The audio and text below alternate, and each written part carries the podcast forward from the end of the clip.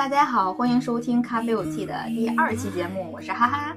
我是夏夏，那节目上线的第二天呢，就是除夕了，所以在这里面，我们两个人提前祝大家过年年好。好，那我们今天的主题呢，想要给大家分享的呢，就是围绕着《小王子》这本书来展开的。相信在之前，大家肯定会通过不同的形式了解过《小王子》的这个相关内容。那你可能呢是看过不同的翻译版本的书，也可能看过这个《小王子》的电影，或者你曾经听过这里面的一些金句，或者是在短视频里面看到过这个相关片段。那我刚才和夏夏聊的时候呢，我才知道你可能还在曾经的语文课本里学过《小王子》的故事。但是我已经忘记了，嗯，我还记得，对，所以说相信我们每个人呢，对这个小王子都会有不同的一种理解，就像是一千个人心里有一千个哈姆雷特，那我感觉一千个人心里可能也有一千个小王子。那所以今天这期呢，我们两个就想和大家分享一下我们理解的小王子，或者说我们对小王子这个故事有什么样的感触啊，或者他对我们有什么样的影响。我们为什么会喜欢小王子呢？所以我们先请夏夏给大家分享一下吧。这本书我第一次读的时候，就是在语文的课本当中。嗯，当时的片段应该是讲的是小王子的一个旅旅途当中遇见国王，然后遇见包括那个商人，嗯，还有那个虚荣虚荣心的那个人，虚荣怪。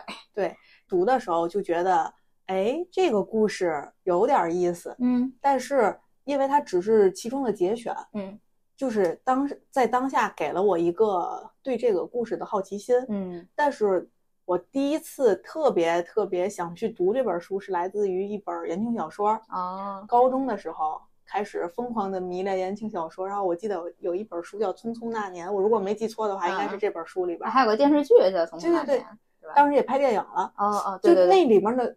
方茴好像是叫这个方茴这个女主角，她当时是特别喜欢去图书馆，嗯，然后去看《小王子》这本书，好像带给她带来了非常好的一个影响。哦，具体给她带来什么影响我不知道，但是勾起了我的好奇心。我就想，如此文艺的那个一个女生啊，喜欢这样的一本书，那是不是这本书特别的有特别有意思呢？或者说是特别适合文艺青年呢？那我不得拜读一下？嗯嗯，然后我就。通过从网上找那个电子书，一开始是，然后读了一遍这本书，嗯，觉得确实是很精彩，但是还没参透到他说是一个成年人的童话，嗯，那时候还没，就是关于人生的哲学的人生哲学应该还没有理解到，只是感觉，哎，这这个故事里面的人都好怪。当时这是第一次读完，所以我问一下，你在那个时候看的时候是大概是什么年纪？就高中的时候，高中高中，首先我这个影响也是说来搞笑，是先是言情小说给我的影响，然后才是这本书对。带给我的一个兴趣，嗯，然后读完了这本书之后，确实是感觉有点意思，之后就放下了。但那时候可能那时候没有理解，是吧？包括里面的金句，说真的，我也没有太太多的概念嗯嗯，还是觉得言情小说的影响会更大一些。当时那个那个时候，但是因为言言情小说，所以才去看的这本书，对。而且当时那里面的那个爱情的那个参透还没有感觉，就是能感觉到玫瑰的爱，也能感觉狐狸的爱，嗯，就只是到这儿就感觉可能他们三个有一些爱恨情仇，但是 有点深究，没深究。那个时候你也不懂什么是爱，对，确实是在我还不懂、不太懂得爱的年纪，然后就放下这本书就就过了。再后来再拿起这本书是上了大学的时候，嗯，又读了一遍。想起来为什么要读，是因为微博开始火，流行金金句。微博开始，某个某个大 V 可能发了一段话，嗯，来自小王子，嗯，比如说什么关于日落啦，嗯，对，关于玫瑰，嗯，关于驯养，嗯，关于仪式感，我就忽然会觉得，哎，这本书我看的时候有这些东西吗？然后完全不记得，完全没有印象了。再读一遍，你就真的会 get 到其中这些金句它带给你的这些影响。你是带着。对金句的好奇心去再读的吗？是，首先最感兴趣的、最有名的那句，呃，也不叫最有名，我觉得这里面的话都很有名。其中比较有名的一句话就是：如果你想要驯养一个人，就要冒着掉眼泪的风险。哦，击中我了一下，又击中你了。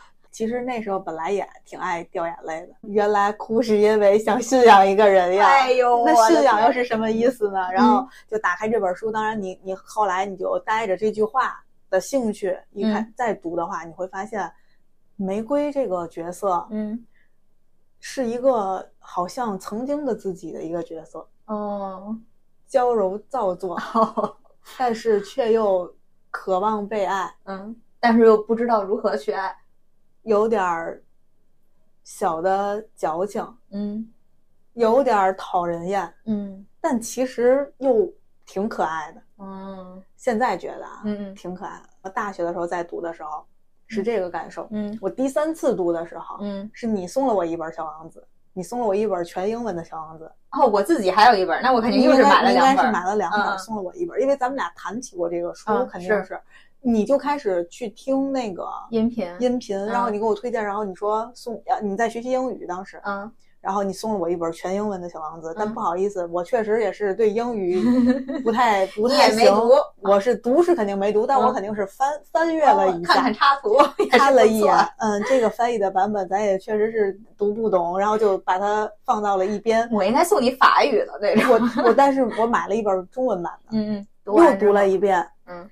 嗯，我也不记得了，其实 你是不记得读的感觉，还是不记得内容，你不记得？不记得当时读完是什么感受了，哦、然后就穿越到现在，嗯嗯，二零二三年，在二零二三年，我大概也就是读了读了八百遍吧。这本书为了完成任务而读书，确实有点痛苦，甚至一度觉得这本书好像也没那么精彩了。嗯，不过今天下午我再读的时候，还是有新的感受，就是一会儿我们在聊不同的角色的时候，才能就是慢慢的跟大家分享这个新的感受。今天下午或者说是这一周之内吧，在频繁读这本书之后，嗯、发现一些细节了之后，嗯，带来的一些新的感受。那我分享一下我和小王子的故事。首先就是我其实我的记忆停留在我为什么开始，比如看这本书啊，或者干什么。其实最最开始的时候是就是那个电影上线的时候，那是一五年这个电影上的线。然后当时我的印象里呢，就是因为这个电影上线之后，然后大家就广泛的流传里面的很多金句。什么就关于驯养啊，关于仪式感，就很多很多这样的东西。哎，我就会觉得这些话我能产生共鸣，我觉得说的好好，真好呀，或者这种。就那个时候你，但我并没有说多喜欢《小王子》这本书，也没有因为这电影多喜欢里面的角色呀，或者怎么样。就是那个时候对于《小王子》并没有多大的感受。但是因为这个电影呢，我又又感兴趣了之后呢，我就去读了这个。书就是那个李继红的那个译本，然后我当时就买了这本书，然后之后也跟这买的那个英文的版本嘛，就两个对着看。我当时我就是觉我我当时就想看看它翻译的好不好或者怎么样，你知道吗？所以这个就是当时买了这个书之后也没有特别大的感受，就读完了。说真的，包括那个英文的版本，我其实就像你说，我真就是想练练。这个英文的阅读啊，还有什么的，我就想着感受一下，也顺便了解一下这个故事。我看看不同版本、不同翻译的话，它会让我产生什么样的理解啊、感觉。但是其实发现也并没有多大的那种感感受啊。但是最后的话，我真正真正喜欢上小王子，就是因为你刚才说那个音频节目，我之前给你分享过的。然后，所以在这里呢，我也想。给大家分享。那这个音频他读的呢是艾科的一个译本，但是现在好像说就是他的实体书好像很难找到。但是我当时就是找到了他的一个这个电子版嘛，然后我就在听那个他。首先给大家推荐一下啊，他是喜马拉雅上面有一个非常好听的声音，这个主播的名字叫图特哈蒙。然后这个这本书的标题呢叫《小王子经经典必听》，这是给大家推荐的。首先给大家介绍一下，他在这个他的这个专辑在喜马拉雅上的评分是九点七分。然后他现在到目前为止，他不是一四年上传吗？但他到目前为止的评价是七千七百五十二条。记得吗？我在那个朋友圈上无数次分享这个专辑。不记得。你不记得，但是我你知道为什么我会记得？就是好像我实在忍不住的时候，和你分享音乐是一样的感觉。我实在忍不住了，我一定要再分，或者我我一般在听这个专辑的时候呢，肯定是有点什么事儿发生了，或者我内心有一些焦虑也好呀，或者我失眠了，就一定不是我在很愉快的状态下听的这个专辑。那那个时候的分享，就是也是分享一种当下的心情，或者记录我当下应该说那天的晚上啊，或者什么，这个时候可能不太高兴，但是我又希望如果有和我同样类似的人能够听到这个声音，可能对他就是一种治愈。所以我那个时候会会选择分享。首先，主播的声音非常的好听，非常的有磁性，非常的声音就已经很治愈了。然后呢，就是他的背景音乐选择的也非常好。还有就是有一个非常有特点的地方，就是他录的这个版本呢有那个翻书的声音。那后来我看在他的微博上，还是在他评论底下，或者他说为什么会选择带有翻书这个声，就是他说晚上睡觉的时候。比如说，大人给你讲故事，或别人给你讲故事的时候，翻的那个书是有有声音的嘛？所以他就想给大家营造一种就是给你在讲故事的这种感觉，所以他就把翻书声录进去了。哎，我觉得就是整个我整个的感觉就是疗愈。然后我就翻了一下，我听这个的时长，就这个节目的时长是一百三十六个小时，在这这些年吧，一直就会断断续续的在听。以上呢就是我和夏夏分别和小王子这个故事的一些这个感情。那么接下来呢，我们就正式的进入到咱们这本书的分享啊。那首先呢，我先来给大家介绍一下这个作者的相关信息。嗯，作者因为他的这个名字他是法国人嘛，在翻译不同的版本当中，他的名字也不一样。那我们就先取他这个安东尼德圣艾克苏佩里这个名字啊，这个翻译的版本。那他呢是一九零零年出生在法国的里昂，也是当时法国最早的一批飞行员之一。然后他在四零年的时候呢，就流亡到美国纽约，然后开始埋头文学创作。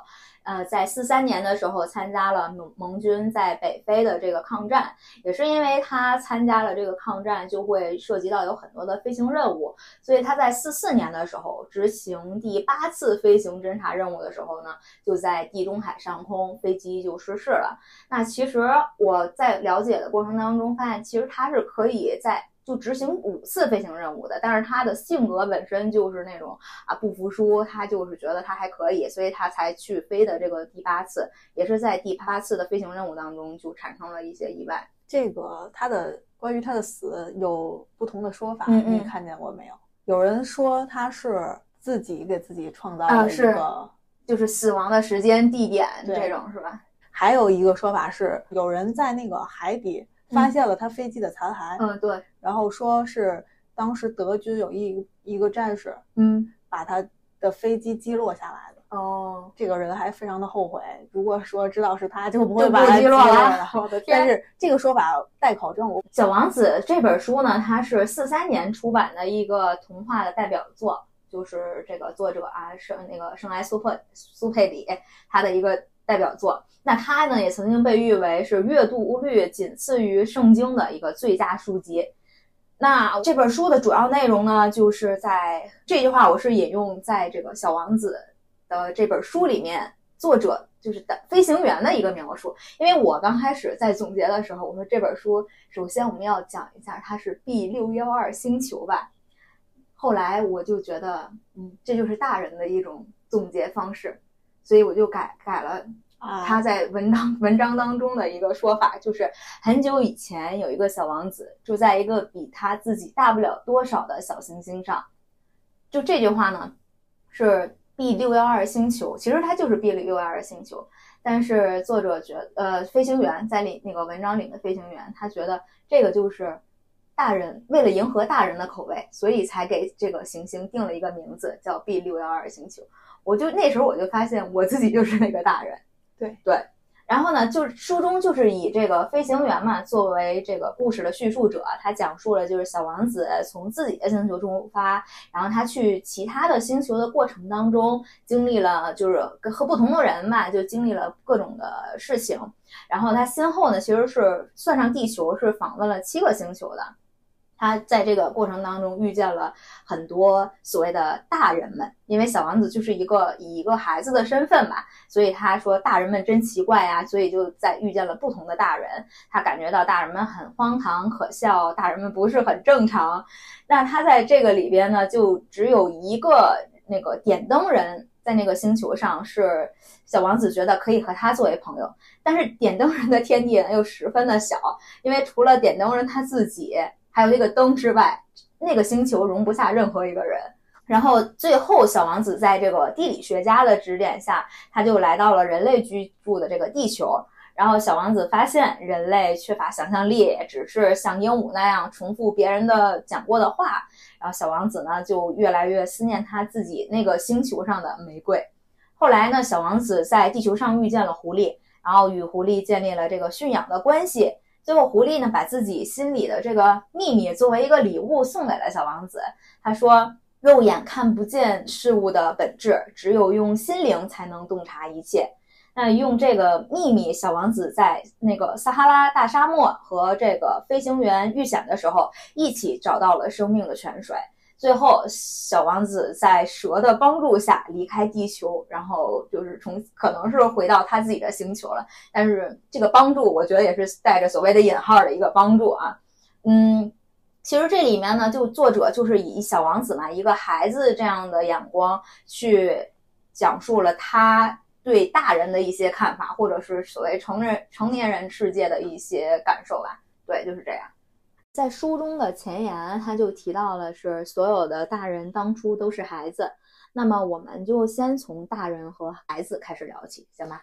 行，那咱们就首先说一说《小王子》这本书当中出现的这幅画，嗯，蛇吞象这幅画，嗯，我第一次看的时候确实没看出来是蛇吞象，嗯。然后经过反复的研究，发现这个蛇的那个眼睛确实是有两个小点儿在那个边上，有一个点儿，对。然后就想啊，那可能蛇的眼睛，包括后来发现那个凸起的轮廓有点像大象的轮廓。后来经过多次的这个确认，觉得啊，确实是画的是蛇吞象，但也是因为就是有这一个固定的思维。第一次看的时候，我也觉得有点像帽子，嗯，然后。通过又看这个大人们当初都是孩子这句话，当时就会有一个惊醒，就觉得哎呀，还真是自己曾经也是个小孩儿，那怎么我现在也变成了书里说的那种大人？所谓的看见一个房子，小朋友描述的是漂亮的、尖顶的、红色的一个冒着烟儿的有花园的房子。嗯，我第一反应就想问，在哪个位置？嗯，是在很值钱的地段吗？啊 哦，多少钱一平米啊？第一反应提房子，想的就是有学区吗？房子是房价，学区房，然后就第一反应就是这样，都是和数字有关，或者是很现实的东西。嗯，然后我现在也意识到这点不好。嗯，就像你刚才说的，我们现在描述星球第几号星球？嗯，那我们根本就。没有注意到这点，但是这本书里提到之后，会意识到，哎，那以后我可能就会在提到这些数字的时候，会惊醒一下，想是不是不用数字描述更好，或者说不用这这种现实的东西去去描述一个事物、一个物品，会显得更有生活一些，更真实，更加的热爱生活。嗯，但是我你知道吗？我就。非常的好奇的一点是，你有没有想过你是在什么时候变得像大人？其实就是关于这个年纪的问题。因为我在想，有的时候你可能是你是一个孩子的身份，但你那个时候你可能已经是大人。观察别人的时候吗？察言悦色的时候，你看。这算一种吧，这种对吧？然后还有一件事，我印象很深刻，因为我想我在写到这儿的时候，因为他就是说他的绘画绘画天赋就停止在他的六岁的时候了，然后我就在想，我的绘画天赋可能也是停止在大概的那么一个年纪，因为小的时候可能你的这个班级里面会要求做那种，比如说做贺卡或做手抄报，那个时候我觉得对我来说非常的痛苦。所以在最一开始的时候呢，我是照着，比如说有一个非常喜欢的本儿，上面有一个图，我印象很深刻。那时候是一个嗯恐龙的图像，然后那时候我就照着那个恐龙去画，但我完全没有用我自己想象当中的恐龙去画这个恐龙，而是对着那个有的一个实物去画。后来呢，有一次老师留作业说要给就是全班每个人都要做一个贺卡，但我忘了是什么节日的一个贺卡，然后我我又很犯愁，因为我就觉得自己不会画。然后那个时候，我妈想了一个绝招，她拿那种就那种卡的那种印纸，你知道蓝色的那个时候是，她拿那个复写纸，复写纸，她给我描完之后，回来就在那个纸上，然后她再再再用笔再描一遍，再去描一遍，然后这时候就好看了嘛，然后怎么样的，就完全就为了完成任务而去完成任务，这是第一点，就完全没有说发挥我自己的想象力去做这件事儿。还有关于绘画的另外一个点，就是有时候有一次我参加了一个绘画比赛，你说讽刺不讽刺？绘画比赛呢，也是看见人家一个很好的图，那个时候就想着，哦，看根据他的这个，我就有了一些灵感嘛。那时候确实是想着，哎，那我自己来去画，但是那个还是有需要一个仿照的东西。你才可以画下来，就没有办法用自己的想象，以至于现在你说让我画一个钢笔，我 又觉得脑子里有钢笔的样子，但是很难去把它画出来。就这些年，就感觉你的这个技能完全就是没有一样，就绘画绘画技能，也可能这个有的人他不擅长这个，但他擅长别的。这也这就是你你所谓的擅长不擅长，我觉得你首先你得。开发了，就是你在真正的尝试了之后，你觉得，哎呀，可能真的不擅长这个，然后可能擅长那个。但是在我们小时候，我觉得现在的孩子可能会好一些，因为从小就接触这些关于艺术的一些这个学习也好呀，或者是感悟啊，就可能去看很多的这种展览，或者是去博物馆怎么样的。那我们小时候可能就会少一些呀，学习这些语语语文、数学、英语了，对咱们来说就是这种学习有用的东西。就很多时候真是这样，然后导致你会有很多缺乏的地儿。就是你，你现在长大了以后，会觉得这些东西都是你需要在你成年以后的世界里去弥补的，就这种感觉。就从小就有一种匮乏。然后还有就是关于数字这一块儿，我就感觉关于数字的话。像我们刚才说的什么 B 六幺二星球，我就会直观的，我真的觉得，就他你会有很大的反，就是反反省作用。就他这个点说完了，你会对号入座，这不说的就是我吗？就是那种感觉。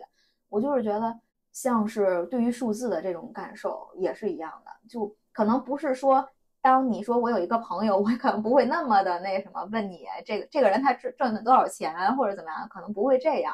但是在其他的方面，你比如说，我要给大家展示一个东西，像我刚才在最开始给大家推荐这个东西的时候，我读了很大的一一串的数字，因为数字其实是直观的，对，它就是现实世界里非常明显的吸引人的一个东西，因为成人世界都喜欢对啊，简单的听到这些东西，因为因为大家更多的关心的是这个东西，首先它到底有没有意义，有没有价值啊？因为我没有那么多的时间去看这些东西。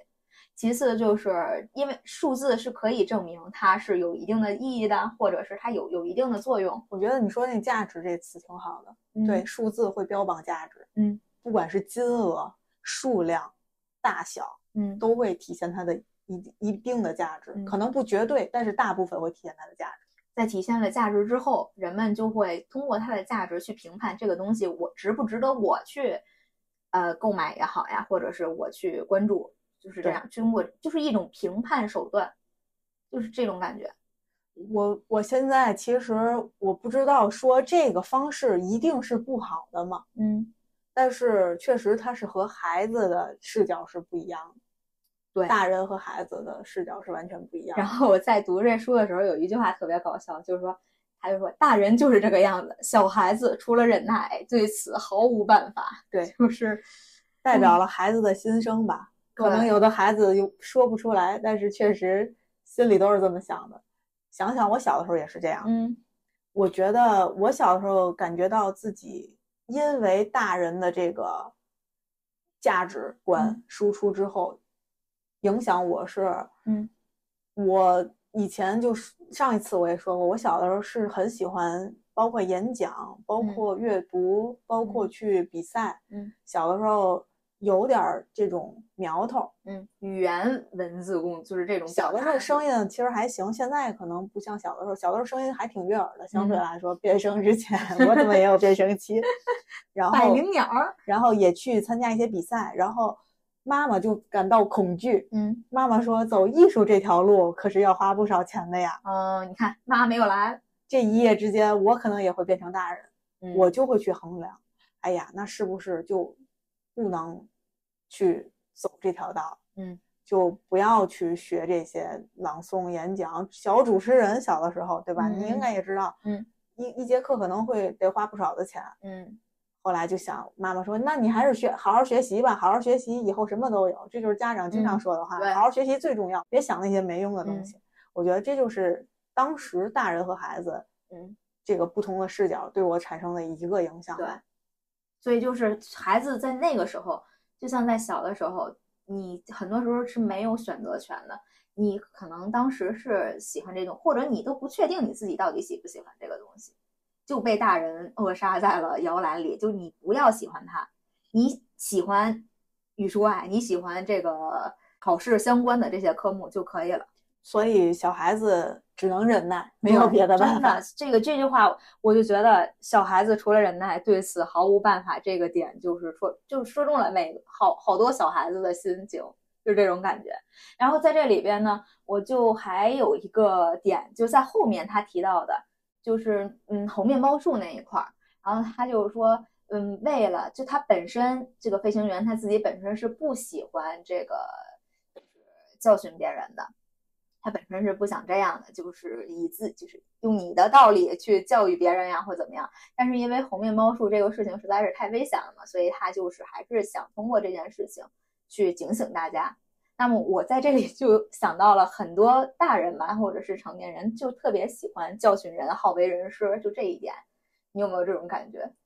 何止是有这种感觉？嗯你不说之前，我可能在想，我今天有没有好为人师？嗯 喜欢说教这件事儿，嗯确实是大部分人的一个不好的地方。嗯有的时候不经意的嗯，可能把自己的价值观就哎想灌输给别人，对认为我的只有我的才是对的，嗯我想去影响你或者改变你。嗯但其实这世界上除了违法犯罪那些，嗯很多价值观是不分对错。就有的人喜欢走直路，有的人就喜欢歪着走。那你就说歪着走就不对吗？就就我就喜欢斜着走，那一定就是错的嘛。嗯而且这世界上对的事儿就一定是对的嘛。嗯既然我们能意识到这一点，我们就都去注意一下，就对尽量不要去说教别人。对，真是这样。因为我就总是在告诉我自己，可千万别这样，因为我就习，也不是习惯吧，就更容易去通过我的一些行为去说教别人。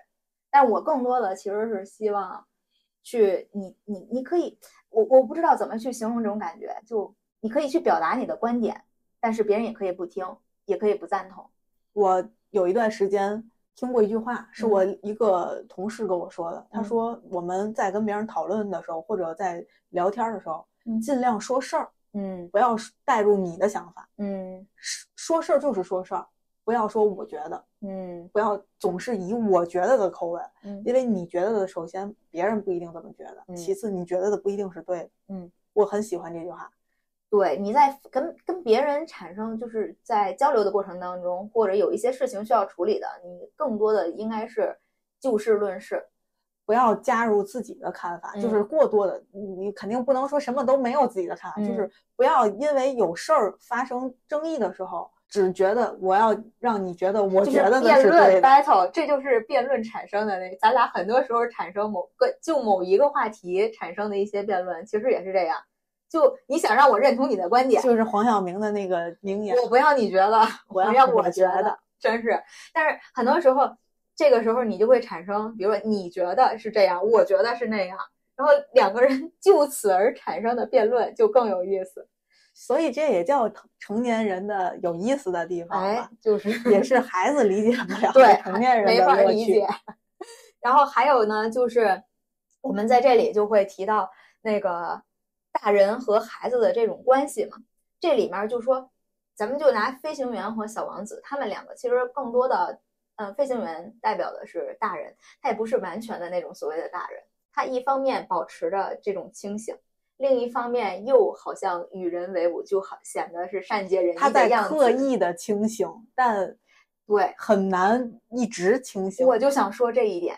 然后一方面是这个飞行员嘛，他就因为在说什么是不是，他有时候遇见一些人，就特意拿出这些话给他们看一下，然后看看这些人是不是能理解他，就或者不用他就是解释嘛在这个过程中，他就长大了，他已嗯经就不自觉的成为了大人。我就想说这一点，就是他觉得那个时候，他就一方面 想保持自己，就我就是要勿与大人为伍，我不是你们所谓的那种大人。另一方面呢，他又其实他就是大人了，就是这种小王子就就说，有他们俩，他和小王子发生分歧的时候，小王子嗯也说，你和他们一样。对，你和他们有什么区别？你就是你也是那个就是不分轻重什么事儿，就你觉得你的事情是最紧要的，就这种感觉。那你看，这就是这个这个现在作者吧，或者飞飞行员嘛，他就最后他在和小王子的这个一个 battle，因为说他在前面提到什么大人是不需要去解释，呃呃，孩子是不需要去解释的。然后他当时就说，那个给小王子画了一个盒子，然后那盒子里不是那个 就是小王子说有一只，哎他说有一只羊，小王子看见了，对吧？但是他说他根本看不见呀，但是小王子也不会给他解释这些东西。然后有一句话，他就说那什么，也许我有点像大人，我大概是变老了，就这个这一点，我觉得也挺戳人的。然后还有就是，因为你看，咱们先说飞行员和小王子嘛，他们两个其实都有变化。飞行员在不经意间就变成了大人，那小王子是不是也是这样？我觉得在小王子这个整个的这个旅旅程来说，在嗯中后期的时候，嗯，就已经不是最开始的他。对，我也想，我也有这种感觉。就在他经历了，其实这么些人看了这些和这些大人产生过接触之后，他已经变得没有那么纯粹了。就或者他如果他是一个纯纯真的孩子的这个代表的话，那他在这个旅行的过程这这么这么过程当中，他已经在慢慢的成就变成了一个大人的这个方向在走了。因为我是感觉他在最后的时候就开始在到玫瑰园的时候。看见了五千朵玫瑰，和他的那个玫瑰一样。我觉得那点儿特别搞笑，孩子直接崩溃了。对，我就想讨论这一点，他就崩溃了，对吗？他崩溃了之后，我心想他还好遇见了狐狸，要不然你说堕落了，可能就对说，我还以为我有一朵独一无二的花呢，我有的仅是一一朵普通的花，这朵花再加上三座只有我膝盖那么高的火山，而且其中一座还可可能是是永远熄灭了的，这些根本就不能让我成为一个了不起的王子啊！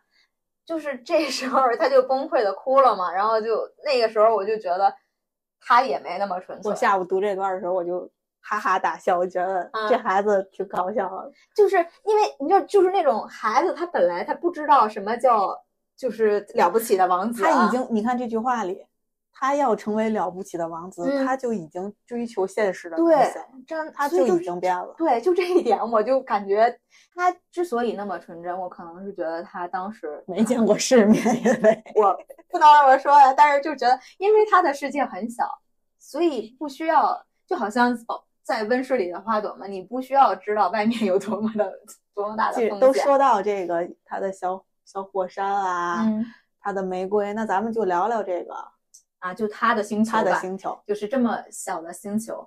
那它星球里面其实主要我们就是摘开了有三点可以聊嘛，一个就是他的那个红面包树，然后就是那个他看了四十四次日落，最后呢就是他的玫瑰，就这三点是肯定要需要提的嘛。那我们先来说说红面包树吧。红面包树，嗯你觉得红面包树代表什么？我其实我当时听完就是看完之后，感觉红面包树更多的是像是关于一个习惯的养成的问题，因为我觉得这个就相当于，比如说你有如果有拖延症，你一直拖延下去，那可能最后的结果会很危险。那你如果保持一个良好的习惯的话，你日复虽然很简单，但日复一日的去做这件事情的话，那你你就是也会保持一个很好的状态嘛。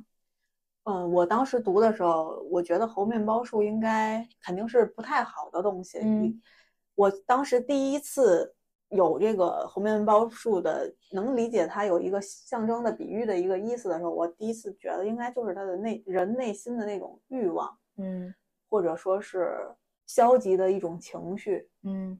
他要尽快的把这些拔除掉。如果不嗯。拔除掉，可能他这个消极的情绪也好，或者是贪欲也好，嗯就会侵占你整个内心，嗯你嗯就会变得没法去去给他叫叫醒他，没法去变成一个纯粹的人。嗯嗯嗯我是这么理解这个猴面包树，然后我哦还特意搜了一下这猴嗯面包树，确实是参天大树，啊，就是太确实太大了，就是太太丑了。生命之树就很顽强，这个树，所以也不好拔除。嗯所以就是在它最很小的时候，你就要给它就是剔除出去。所以希望大家都能很快的能辨别出来，如果它是猴面包树的话，要尽早拔除掉，千万不要养成参天大树的时候，养成对，会让你的小星球覆灭。对，就是真真是这样。所以就是，我就感觉这个就是你在，你知道我有有一个理论叫什么熵增理论，就是这个东西它会，你就哪怕在这儿摆着的一个东西，它也会不断的在有有产生一些更多的变化。所以如果你一直不清理它的话，那你最后就是结果肯定会越来越糟，越来越乱。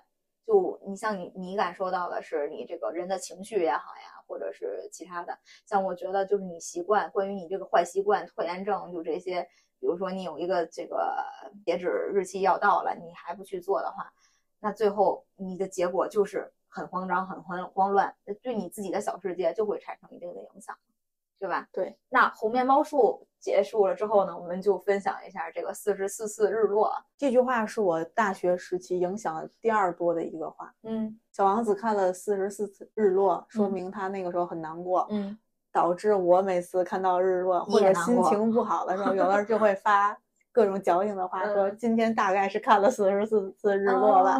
哦但你发现没有，有的人说四十三次日落，啊，对，就是有的那个人说版本读的那版本就是四十四三次，十四次日落。那你嗯知道为什么吗？为什么呢？是因为小王子出版的时候，作者嗯，四十三岁，但是哦他在四十四岁的时候牺牲，嗯所以实际上原文是四十三43次次日落，但嗯。是当他死后的版本，有人们为了纪念他吧，算是就嗯。都改成了四十四次的日嗯。落，就是为了向他致敬。当当然还有另外一种说法，说一九四零年五月十日至一九四零年的六月二十二日，相当于是四十三天，哦，然后经历了四十三次的日落。嗯。纳粹德国入侵了作者的这个家乡，嗯。然后所以他第四十三次的时候才嗯。会这么的难过，因为从第哦四十三天开始，法国就递交了这个投降了，应该说就被迫投降，哦然后失去了自由，嗯所以第四十三次日落的时候是他最难过的时候。哦，你看看这个时候就你就能理解了为什么有他要写这个这个，哎首先这个为什么会有四十三、四十四？嗯，其次是为什么会选择是四十三次？哎对，但是这些说法都是没有考究的，因为作者也死了，你也不能问他你写这个是为什么。但是有这种坊间传闻，所以就分享给大家，这是我看我了解到的。我们就会对一个数字格外的感兴趣，并且产产生这个一些，但是确实很直观，很哎吸引人。对你，然后我就会联想到，我听小王子的故事的时候，也是心情比较不好的时候呀，或者是心情上经历了一些什么的时候，然后你会觉得我的那个一百三十六个小时，也是在我悲伤的时候度过的这个时间。本身看日落这件事儿，就是我很喜欢这件事儿。上期嗯节目就分享过，我嗯是真真心的觉得欣赏日落是一个适合独自一人独处嗯享受孤独的时候，所以嗯我觉得欣赏日落也是一件浪漫的事儿。当他挪动一个一个步伐，就代表一次新的日落的时候，嗯他一个人在享受孤独，但是嗯一个人也可以很浪漫。嗯，这是我对他这个四十四次日落的一个理解。一个人的浪漫。对，嗯，好的。那小王子在他的星球呢，还有一个人物就重要的人物出现对了，玫瑰。那你先来谈谈你对玫瑰的理解是什么？就像刚才开始的时候我就提到过，我觉得玫瑰是一个很可爱的形象，嗯。而且是代表着小王子他们年轻的时候，小王子和玫瑰都是代表的年轻的时候。嗯。有人说玫瑰是初恋，嗯我不反对这种说法，嗯我觉得挺像初恋的，嗯。又矫情嗯。又要求特别多，事儿精一个，啊又矫揉造作，嗯，还注重形象。哎，注重形象这一点很很那什么。精心打扮之后，装作没有打扮。对，然后这不就是曾经的我们吗？对，明明不需要玻璃罩子，嗯非得要一个玻璃罩子。嗯有人肯定很讨厌他，就是在读的时候，我、嗯我看过很多人都说不喜欢玫瑰这个形象，觉得他不像狐狸一样、嗯非常的善解人意。是但是这不就是曾经的我们吗？尤其是女孩子，对，女孩子小的时候女孩子说不，就就是真的是不吗？对吧？要反着听，我是真的觉得玫瑰是一个非常可爱的形象，嗯，很真实，应该是，她就是真实的一个活灵活现的一个不懂爱，但是又渴望爱，又又小女孩儿渴望被爱的一个小女孩的形象，嗯。多惹人喜欢呀！但是也就是因为是小女孩儿，我我其实也很赞同这是初恋的一个说法，就是因为大家都不知道我应该做什么，但我又很在乎的时候，你就可能会提出一些看似过分的一些理由或者要求，但是呢，就是因就是因为在乎，所以你才会这么去做。在这里面，你看到玫瑰是这样，那相比之下，小王子也是这样啊。你说他们两个都不爱吗？到后面我们都知道，他们两个都很爱。但是因为一个不知道怎么去表达，另一个不知道怎么去理解，就两个人都不会不会爱。那个时候可能，这就是爱情的美好，就嗯是结局不一定是在最终在一起，嗯但是他们曾经有过那段爱又得爱而不得的时光吧，叫做当下那个时候，他们其实是非常喜欢对方。嗯，对，你能感觉到狐狸最后不是狐狸，怎么忽然 狐狸狐狸，就是当时玫瑰在小王子要离开的时候，他的痛苦，对，他不得不敞开心扉，终于大胆的表达出来。他说：“我是是真的喜欢你。”对呀、你表达出来，人也要走了。但是有的时候遗憾就是这样，嗯遗憾是怎么产生的？就是对的时间的时候你不说对的话，等他走了你再说，你再挽留，可能又来不及了。所以在他俩的感情当中，我真的觉得是挺美好的。就这种美好吧，我觉得你看到后面狐狸跟狐狸的故事，我可能有其他版本的理解，但是我觉得他们两个就是爱情，嗯，他俩的爱情就是，而且是那种酸酸甜甜的爱情。对，就是那种我我更觉得像校园爱情的感我觉。对你提一个问题，你嗯觉得嗯，小王子更爱玫瑰还是嗯更爱狐狸？当然更爱玫瑰了。对他来说，玫瑰是就他最后一定要回去，是因为还是有玫瑰在那里等着他。再问一个问题，嗯，你觉得玫瑰会等小王子吗？玫瑰会不会等小王子？好问题是不是？真，的，这个问题让我来思考一下，我先说，我觉得，我觉得玫瑰不会等小王子，没有人会永远的，因为那叫错。过，是吗？对我理解的是，小王子一定不会再等到，就是玫瑰一定没有在原地，嗯，所以爱情就是这样，有的人转身了之后就是永远。这个东西可能真的不会吧？你想啊，小王子，他也他因为他两个有一个很好的告别的时刻，就不是说不告而别。虽然他在他走的时候也跟他表跟他表白他的心意了，但是那一刻就也是结束了。我觉得就像是错过嘛，就结束了。他们深爱对方，嗯他们相互为对方做很多事儿，嗯但同样的，他们也相互伤害了彼此。嗯我觉得就足够了，就是时间就定格在分别就就已经是他们的结局了。我觉得小王子是不会再找得到曾经的那一朵玫瑰，因为小嗯王子会变，玫瑰也会变。小王子经历了一圈环游之后，他觉得玫瑰对他是很重要的呀，是，但是他可能但是嗯不一定能找得到玫瑰。反过来说，玫瑰也会变，对不对对？而且当他再遇有可能再遇见玫瑰的时候，也不一定是他想象中的那个玫瑰。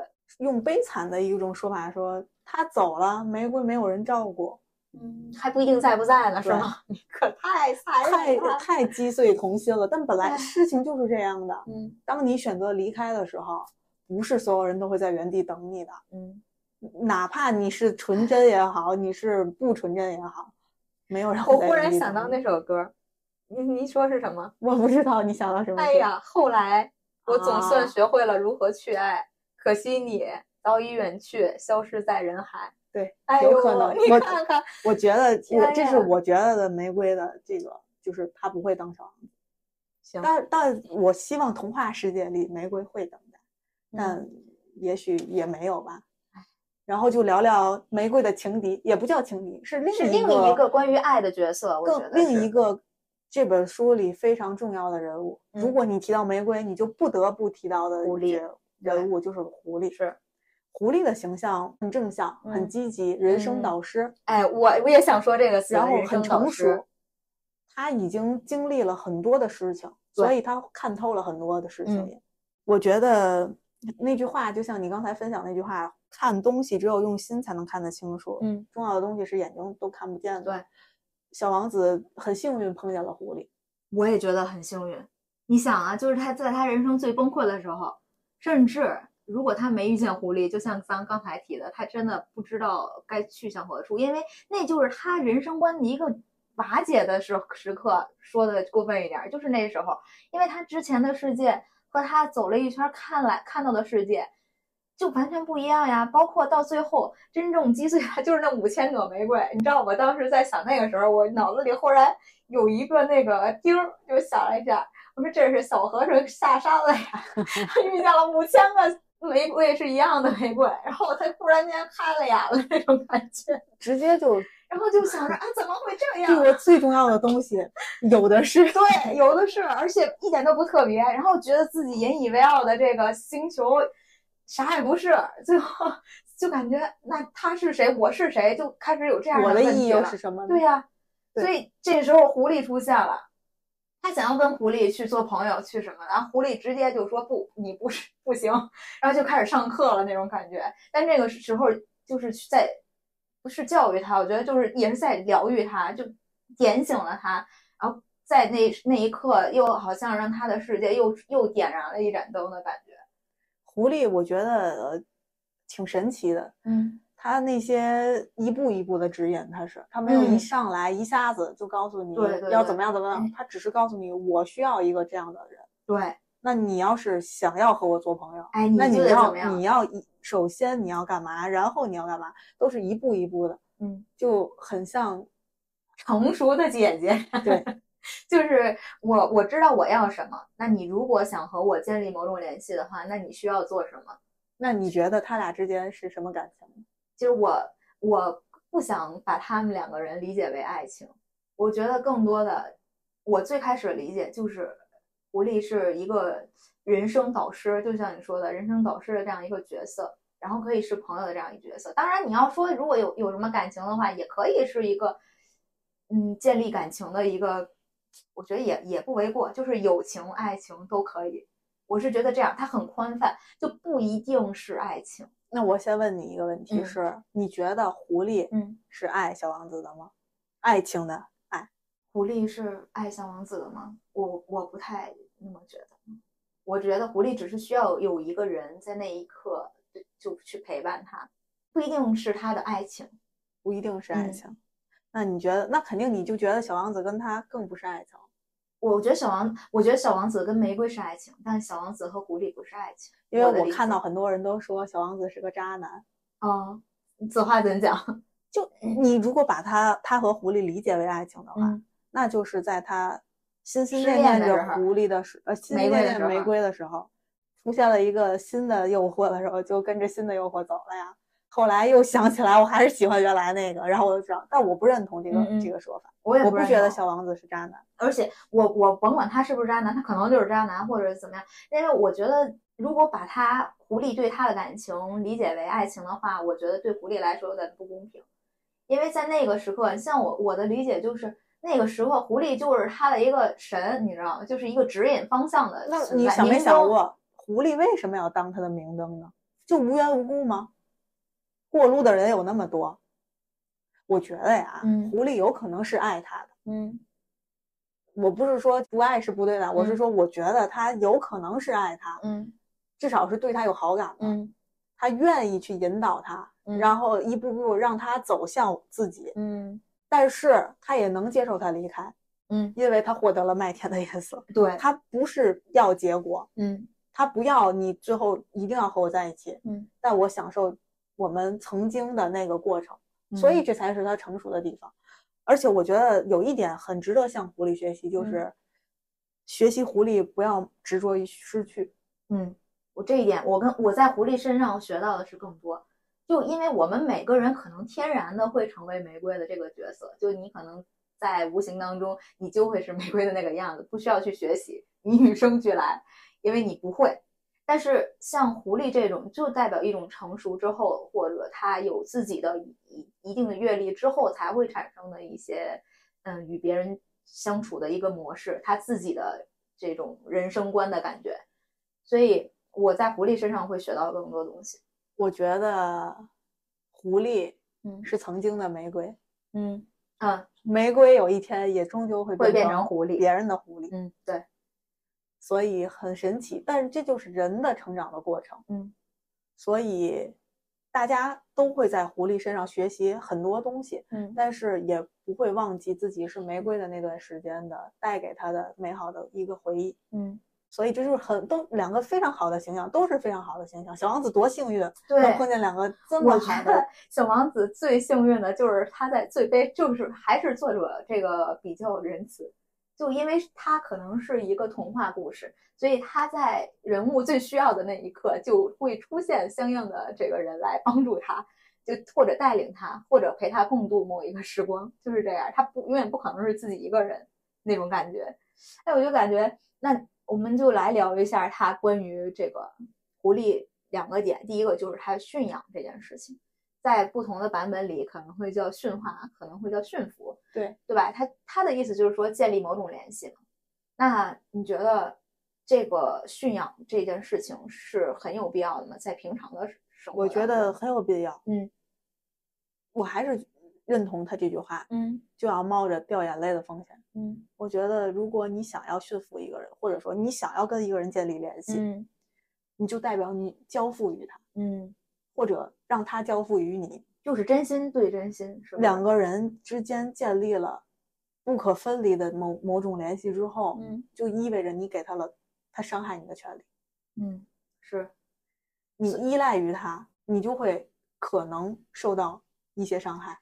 你说的这个依赖，我觉得就这个点非常好，就是真正的建立了某某种联系之后才会产生依赖，是不是？你相信他也是，就可能遇到被背叛的风险。嗯你依赖于他，就可能遇到被抛弃的风险，或者被遗忘的风险。嗯所以就是你被驯服也好，你驯服他也好，建立某种联系之后，就是会掉眼泪。这句话太哲学了。对，然后还有就是在你，就因为都会有失去的这种风险嘛，在失去之后，你该怎么样去生活，怎么样去存在？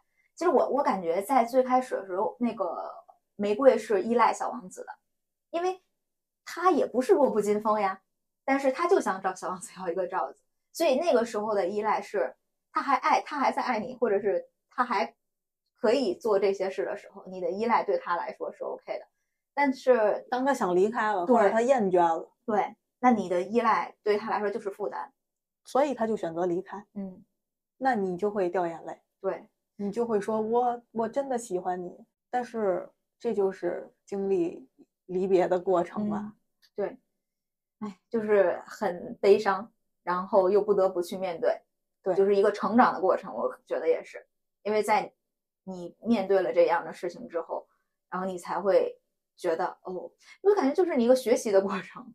你的嗯人生在有了经历之后，你才会有沉淀，然后你才会就变得像狐狸那样，然后你才会有你自己。但是我嗯相信狐狸早晚也会遇见只属于它的小王子。嗯，对，我觉得狐狸更更容易吧。觉得狐狸永远都是美好的结局，它都很嗯超脱，对，无论遇到什么样的情况，它都能坦然的面对。自洽，不管是面对什么样的情况，他都能游刃有余的去解决掉是它，而且用非常好的心态。对他竟然都能说我我收获了麦田的颜色呀，啊，这点是最戳人心的，真的。就是你会觉得怎么可以这么能够自己给自己找一个 台阶儿下？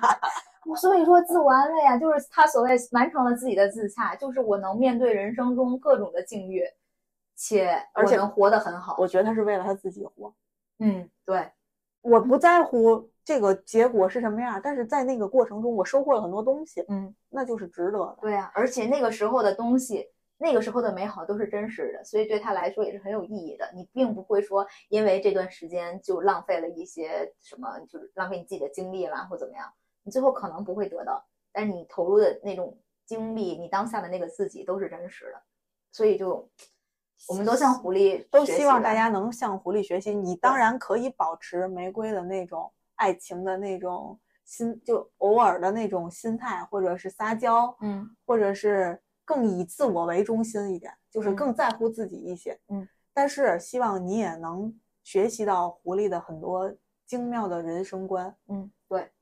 那在他的人生观里，我就有一点不得不提，就是狐狸所谓的仪式，这个仪式感，对这一点就每天的同一个时间来，我一天都是说，如果说你每天四点来的话，那在三点的时候我就会非常的高兴，就充满了期待。哎呀，这一点的描述，我就感觉就像是描 描述到我的心窝儿里，你知道吗？我对仪式感的理解更多的是一种期待感，就是因为因为每一天，如果说你看我们所谓的节日也算一种仪式感吧，那如果说没有所谓的节日的话，你每一天和都都是一样的呀，就今天和明天有什么区别呢？那你过年不过年又有什么区别呢？但是因为有了这种仪式感的存在，所以你可能我们从现在开始就已经期待过年的时候那个心情了。那其实长大了之后可能会这种期待感少一些，但是在小时候真的好期待过年会怎么样？就是你越小的时候越觉得，哎呀会有红包、压岁钱，然后买新衣服，就是各种。然后小孩嘛，因为平时你可能很难会熬夜，但是你在这个迎迎接新的一年的时候，一定要熬夜，什么守夜、除夕嘛，是吧？就是这种仪式感，让你的生活就变得不同了。对，没错儿，仪式感有很多种，有的人可能是随大溜儿的，嗯。情人节的时候要嗯。送玫瑰，嗯。要送巧克力，嗯。但有的人可能是自己给自己创建的仪式感。嗯我要跟大家分享咱们以前认识的那个学长，啊，他说他每次的六一儿童节都要去麦当劳给自己点一个儿童套餐，因为嗯儿童套餐会给玩具嘛。嗯他说他每年的六一儿童节都去，嗯我就觉得特别棒。嗯这个仪式感就是属于自己的，对，然后说出来之后让人觉得很有意思的，嗯或者不不为人道之也无所谓，嗯就是我给我自己过这个节日。嗯还有就是有的人可能像我，我有一个仪式感、嗯是我自己的，嗯。我每年过年的时候，在零点的钟声敲响之前，嗯我都会跟我自己说，嗯今年一定会更好的，或者类似小的时候嗯会会买旺旺吃，然后说今年一定旺，很幼稚，但是我觉得这就是我自己给我自己带来的快乐。我你说这儿，我又有一个想分享的。我小时候，因为刚开始长得长得还挺快，然后后来呢就有点停滞不前了，不怎么长了。然后每年过年，我妈都会说那个，就是给我喊一下，说那个长个儿了吗？我说长了，长了。就是这种仪式感，就感觉就很有意思。对但是你说我真的会长吗？那也不一定。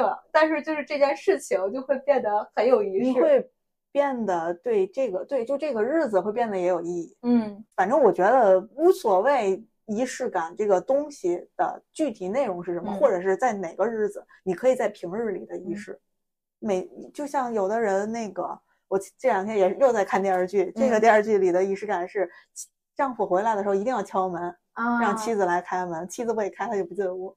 这是然后要一定要拥抱一下，这就是哦。他们平日的仪式感，就嗯。是你迎接我，然嗯。后我们一起回我们的家。嗯嗯。我觉得这种仪式感反而比那些过生日要吃蛋糕、情人节要送玫瑰更有意思。对，所以说平时给自己的生活增添增添一点儿仪式感，也是对生活的一个这个调剂，对没错对，吧？那下面我们就来说说小王子的星际旅行吧。那毕竟是去了整个七个星球嘛，遇见了各式各样的人，咱们就从这里面挑出一些咱们想讲的一些角色，对吧？和大家分享一下吧。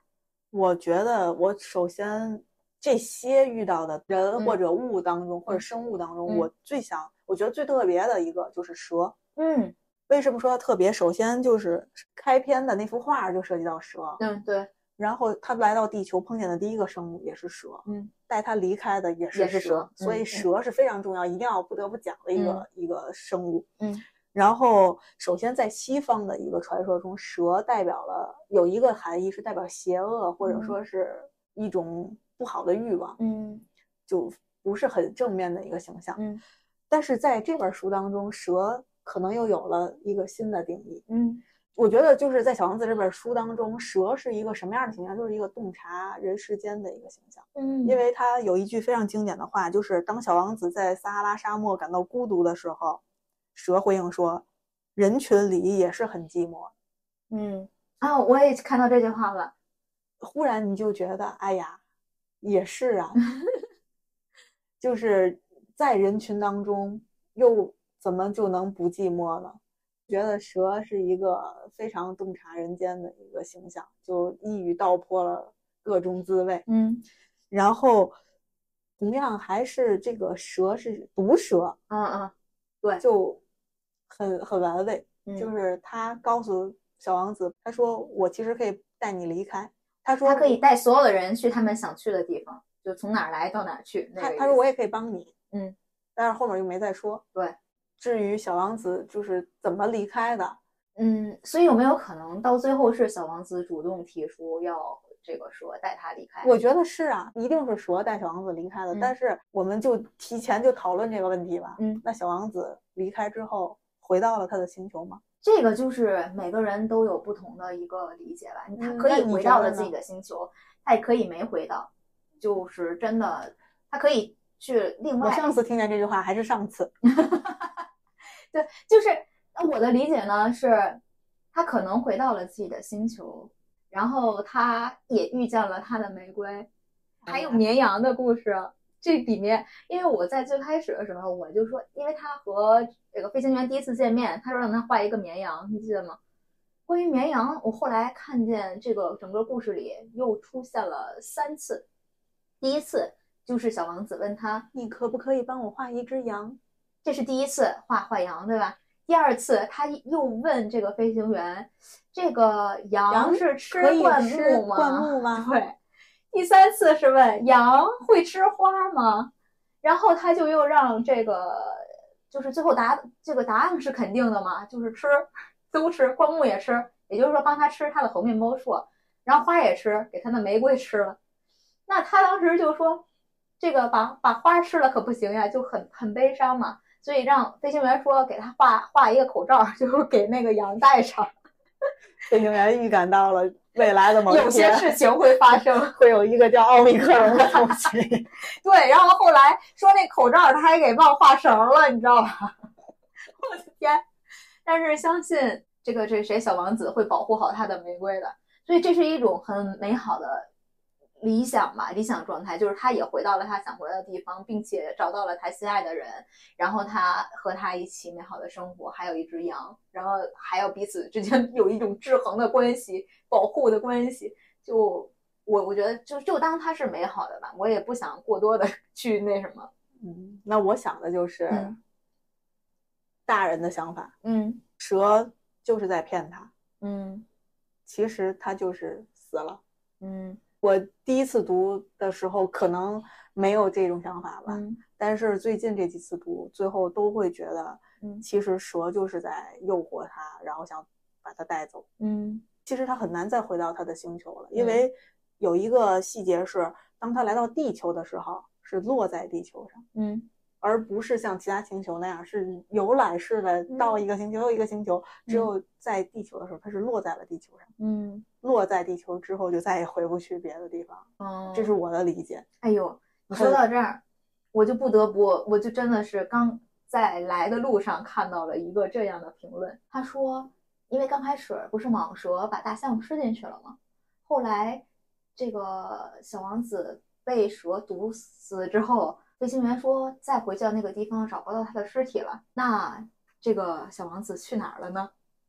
他还在想会不会被那个变成了大象，被那个蛇给吃了，或者是这样，就没有哦他尸体的形式，嗯，就是这种，就是很现，就细思极对，就。是每个人，所以我就说每个人都有他的理解，就每个人都有不同的希望小王子最后的结局，嗯作者也给了你这个开放式的一个想象，然后你除了蛇，你还有其他的可以？还想说的是，就像你前面开篇提到的那个点灯人啊，他是小王子唯一一个觉得他不荒唐的人。嗯，对，唯一想和他做朋友的人。我猜测是不是因为他是唯一一个是真正在干实干正事事儿的人，就不是空想、不虚荣、不这不那。这说到这儿，我就不得不批评一下那个地理学家啊！哎，可太，我真是服了那一块儿，就大哥。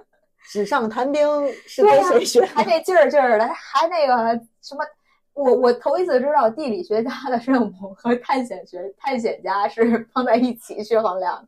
关键是他的星球上没有探险学探探险家，所以我哪又能上来？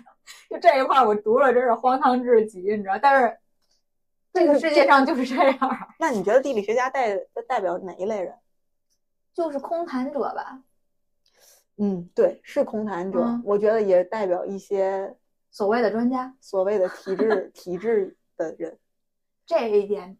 不干实事儿的，嗯，就类似于这种。对，然后还想提的一个人是国王。啊，国王专制，但是他提到了他是专制独裁且善良，他他不不会提别人做不到的事儿，对，还自己美化了一下自己，所以他就给自己自洽了嘛，就是所以每一个在你这个角色幻想当中的人啊。最后都会实现自己个人的自洽，为什么？他就给其实这种自洽就是给自己找好了理由，这就是成年人自我安慰的一种方法。对，就是就觉得国王代表了一种权利，嗯，包括商人代表金钱，嗯，就这些东西吧，都代表了作者想就是表达的一些对一些成人世界、成人世界的东西的一些理解，或者是表达他的厌恶也好。批判也好，对，或者是个人抒发他自己的一个看法也好，对，就是把成人的不同的这种不美好的地方分别赋予了每一个角色。哦，我还想提一个，就是在玫瑰花园后来，啊，小王子回去反击他们，我觉得这太扯了啊！跟他，我得告诉你，那是我精心浇灌的玫瑰啊，那是独一无二的。我去想，所以说小王子不也是在实现自己的自洽吗？他刚从狐狸那儿得到了安慰了，所以他就回到了那个玫瑰园，告诉这些玫瑰，难道不是在告诉他自己吗？就是跟他们说，我的玫瑰壮胆呢，给自己上那儿壮胆去，大声 宣誓，我的玫瑰就是最好的。前前几天还能我哭，我对哭的不行了，就很悲伤。哎呀，他也挺好玩的，所以就是小孩子嘛，我们大人觉得这就是小孩嘛。然后就是关于这段，我就想到之前看的那个刘擎那个教授说的那个爱情观，嗯，他说好的爱情是你在世界上有一个人的那里得到了。最彻底的、无限的、最高的承认。嗯，我就觉得到后期，小王子又回到玫瑰园那里，应该就是终于理解了他对玫瑰的爱是什么样的。嗯，别管是狐狸教他的也好，还是他自己又理解的也好，嗯，是真实的知道他自己是真实的爱这个玫瑰。嗯，不管世界上有怎么多的玫瑰，我的那朵。都是独一无二，就好像这世界上无论有再多的人，他永远有人比你长得好看，嗯，有人比你学历高，有人比你有文化、有修养，有人比你样貌、身材各方面都好。但如果你遇到那个对的人，你在他那里，或者他在你这里，就是独一无二的最好的宝贝。嗯，因为说到这儿，你刚才分享的是爱情嘛，那我也想分享一下关于友情的一一段。也正好是实现我们每期的一个这个结尾，就是好物分享嘛。那我们今天分享的话，就是两段不同的话。你分享刘琴教授的关于爱情的观点，对吧？对。那我就是分享我们这个译本啊，呃，艾科的译本当中，他在序言当中写的话，那相当于就是艾科本人写的嘛，也是他对于整个故事的一个理解。他说，嗯，就是这个整个故事就是在小王子和这个狐狸遇见了之后，然后不说什么那个啊，他要离开了，你是什么都没得到吧？然后他说不，然后我还有麦田的颜色嘛。然后我就接着往后读了啊，多么美好的感觉！只要你曾经被驯养，这个世界就不再是原来的样子。当我懂得“驯养”这个词后，我从此不再计较生命以往和将来的得失，无论是爱情还是友谊，可能是我总是在失去。可是谁不曾已经即将要失去什么呢？从童年时美丽的发夹，到终了时我们的生命，驯养真不知道这只狐狸哪里学来的，现在又教会我。于是，在我的生命中，从此多了一种靠着驯养建立起来的联系。对我可能是友谊，也可能是爱情，但无论如何，我在去追求的时候会有这样的心态。我相信到最后，我还能有麦子的颜色。这颜色可能是我们共同读过的一本书，走过的一段路，有过的一段经历。同一时刻抬起头来看月亮，心灵所感到的激荡，不约而同说出的一句话：生命会被这样的时刻鼓荡着。就是这一段话，我对我来说，整个就有一个，首先产能产生共鸣，其次就是让我觉得对于爱情也好啊，友情也好啊，就真的是。有了一种，就是像狐狸那样的心态，我就就是学习吧，我感觉也是，就叫有的人注定只能陪你走一段路，对，但是有那一段路就已经足够了。所以在这一块儿，我就容我有一点小私心，我就想把这这一个片段送给我的一个朋友，就是他在二零年的时候就经历了一个这个感情上的一些问题吧，就是失恋了嘛，然后。他在后面的很多时候是有很痛苦的感觉的，他会觉得曾经的美好都会是真的吗？为什么曾经那么美好，到现在两个人分开了之后会就分道扬镳，然后后就形成了陌路人？所以很多时候他是没有办法去，呃，就是缓解自己内心的这种痛苦或者悲伤的。那所以我在这。这一块的话，就是就是想和他说，你不要否定你和他的那一段经历，因为那那一段经历，那一些你们的每一个时刻都是真实存在的，那些美好也是真实存在的，你也是很美好的，只不过在最后的时候，两个人就是不是就是走到了一个阶段，人生的接下来阶段，两个人不适合一起走了，所以才会选择分开。但是你不要否定当时的美好。所以，对，这是关于爱情的一个一点送给他。然后，关于友情的话，就我自己也曾经一段有一段时间也是对友情这件事情会产生一些质疑，但是后来也是在反复听当时听书的过程当中，就这一块儿非常的治愈我，因为我就会觉得也是那样啊。你不管是爱情也好，友情也罢，你们在一起经历的那一段时光都是真实的，那时候的你也是真实的，他也是真实的，所以。所以说，这个整个过程就还是很美好的。所以说，我们都还有麦田的颜色。所以，就是这一个也分享给大家。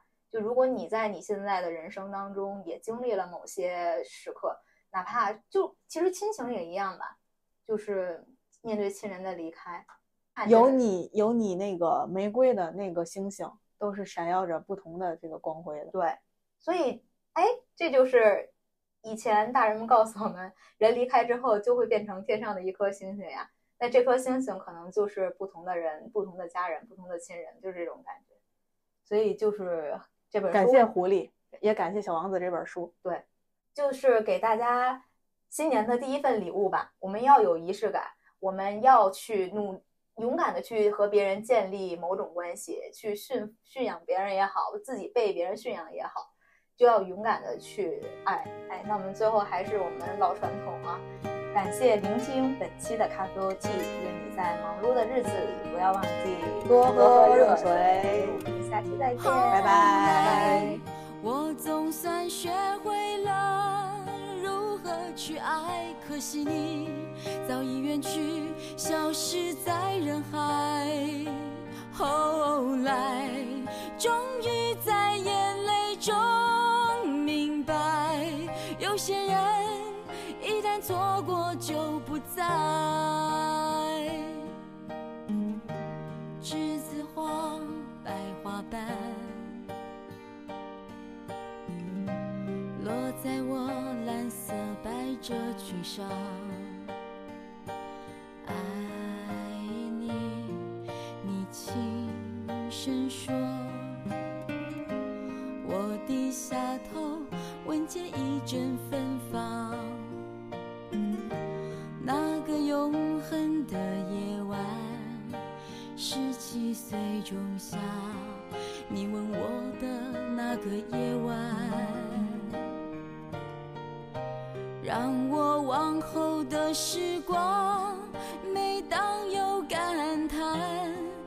想起当天的星光。